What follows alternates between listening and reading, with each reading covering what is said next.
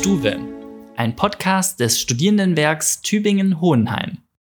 Ich sage Hallo zu einer neuen Folge unseres Mai Stuwe Podcasts. Im letzten Teil unserer Serie Wohnen habt ihr ja aus erster Hand von Studierenden gehört, was das Leben im Wohnheim eigentlich ausmacht. Wir haben ganz offen über Vor- und Nachteile dieser Lebensform gesprochen und heute wollen wir einen Schritt weitergehen und uns das Bewerbungsverfahren beim Studierendenwerk ein bisschen näher anschauen. Ich bin Philipp Mang, der Pressesprecher des Studierendenwerks und werde auch heute wieder eure wichtigsten Fragen klären.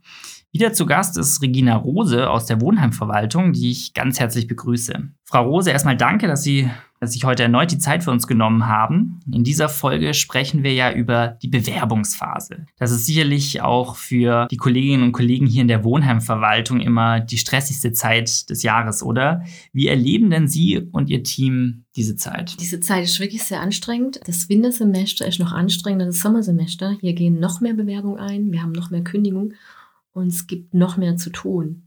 Aber wir wissen ja, irgendwann ist ein Ende, alle Zimmer sind belegt und es wird wieder ruhiger. Ja, das glaube ich.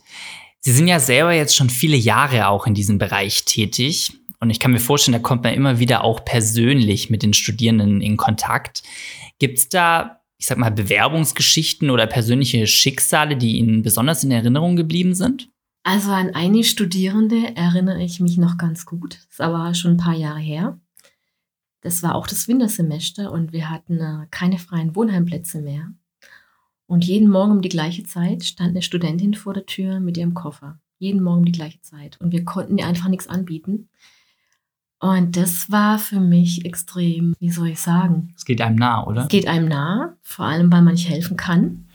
Und ich weiß bis heute nicht, wo die die Tage übernachtet hat. Ich weiß es nicht. Aber es gibt mehrere von diesen Ereignissen. Aber wie gesagt, das war, die war ziemlich. Ähm, die sind hängen geblieben. Ja. ja, die ist hängen geblieben.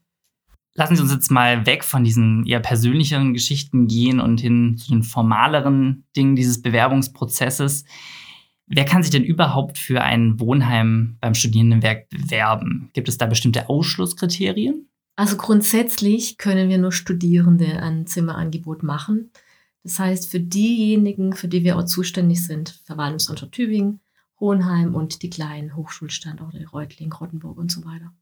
Okay, also nehmen wir jetzt mal an, ich bin einer von diesen berechtigten Studierenden, ich studiere an einer dieser Hochschulen und bewerbe mich um einen Platz beim Studierendenwerk. Welche Tipps hätten Sie da für mich? Also, was gibt es bei der Bewerbung zu beachten? Also, auf der Website des Studierendenwerks, da kann man ja lesen, dass die Bewerbung zum Beispiel ausschließlich online erfolgen soll. Gibt es darüber hinaus vielleicht noch bestimmte Fristen, die man einhalten muss oder Unterlagen, die man einreichen muss? Das sind jetzt sehr viele Fragen, aber vielleicht können Sie das mal insgesamt für uns mal zusammenfassen. Grundsätzlich ähm, ist es ganz wichtig, sich ganz früh zu bewerben. Dann ist man schon mal auf unserer Warteliste drauf. Natürlich ist es mit der Bewerbung nicht getan. Ich brauche dann entweder für eine vollständige Bewerbung Zulassungsbescheid oder eine Studienbescheinigung, wenn ich mich schon im fortgeschrittenen Semester befinde. Sowie alle Unterlagen vollständig eingereicht sind, bekommt man von uns regelmäßig einen Link zugesandt. Alle 14 Tage ungefähr.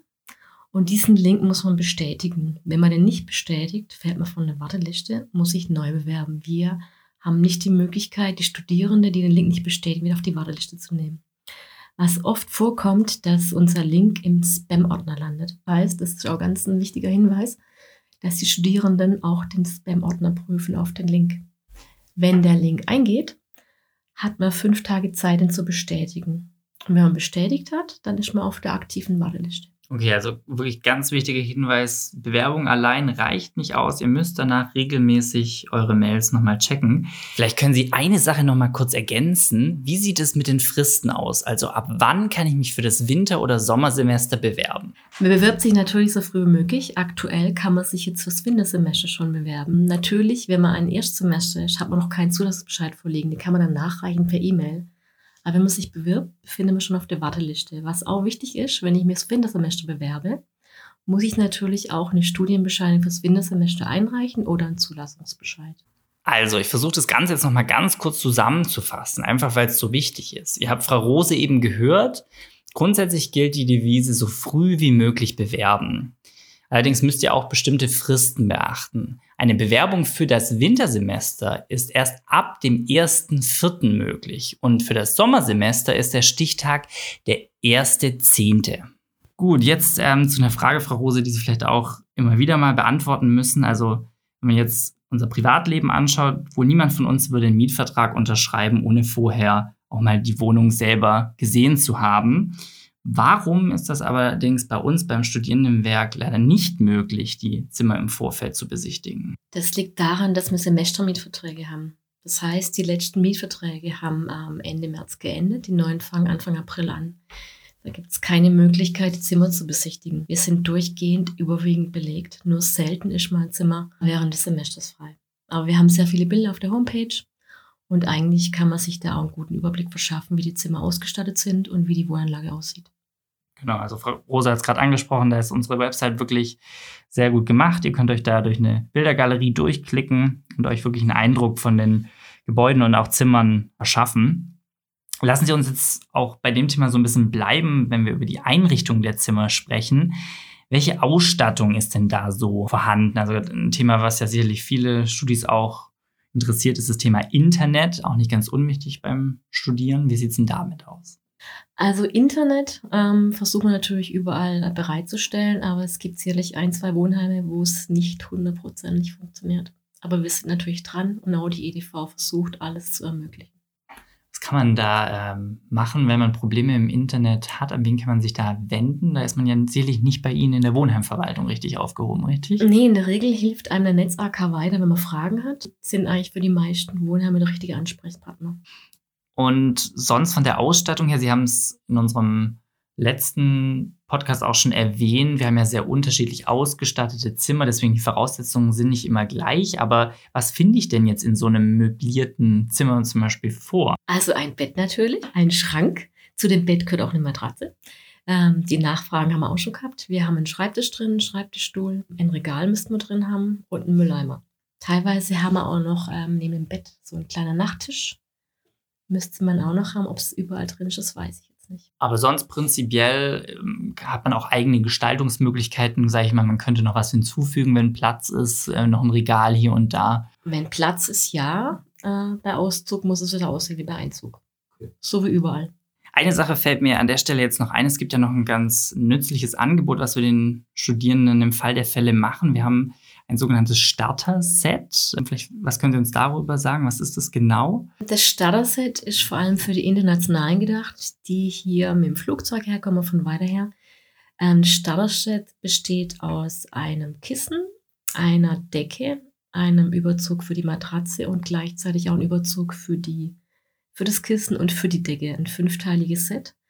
Kostet aktuell noch 50 Euro, wird sich aber sicherlich zum Mindestsemester erhöhen.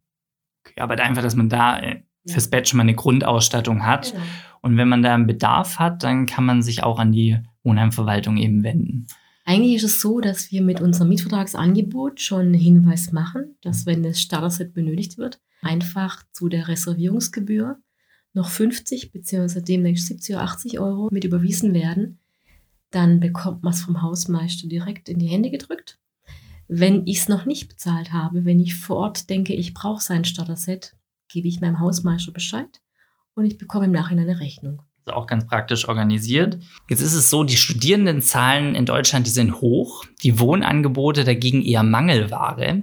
Und gerade im Wintersemester bekommen sie immer unzählige Bewerbungen. Da fällt es sicher unheimlich schwer, eine Auswahl zu treffen. Jetzt frage ich mich, gibt es bestimmte Kriterien, nach denen Sie und Ihr Team auswählen? Also wir haben einige Kriterien, einige, die wir hier ähm, beachten, wenn wir Zimmer vergeben. So vor allem steht ganz oben auf der Liste die Entfernung zum Studienort. Komme ich jetzt schon aus Tübingen oder komme ich aus Hamburg, Berlin? Das zweite ist, bin ich Erstsemesterstudierender oder habe ich schon einige Semester studiert? Und was man vielleicht auch noch sagen kann, wann habe ich mich beworben? Es gibt da natürlich noch weitere Kriterien, aber das sind so die wichtigsten, die ich jetzt nennen mag.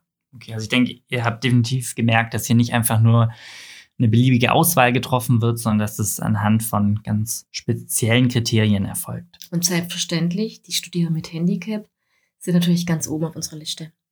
Das Thema klang gerade eben schon ein bisschen an. Massig Konkurrenz auf dem Wohnungsmarkt. Und Sie haben es auch schon angesprochen, feste Kontingente für Internationals. Mal Hand aufs Herz. Wie sind da überhaupt noch die Chancen, wenn ich mich beim Studierendenwerk auf ein Zimmer bewerbe?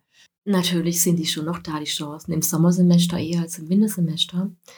Man muss auch dazu sagen, wir haben ähm, hier in Tübingen mit der Universität Tübingen eine Vereinbarung, dass wir vor allem internationale Masterstudierende, dass die im Vergleich zu unseren allgemeinen Kriterien nur vier Semester hier wohnen dürfen, damit wir ähm, schneller freie Wohnheimplätze bekommen.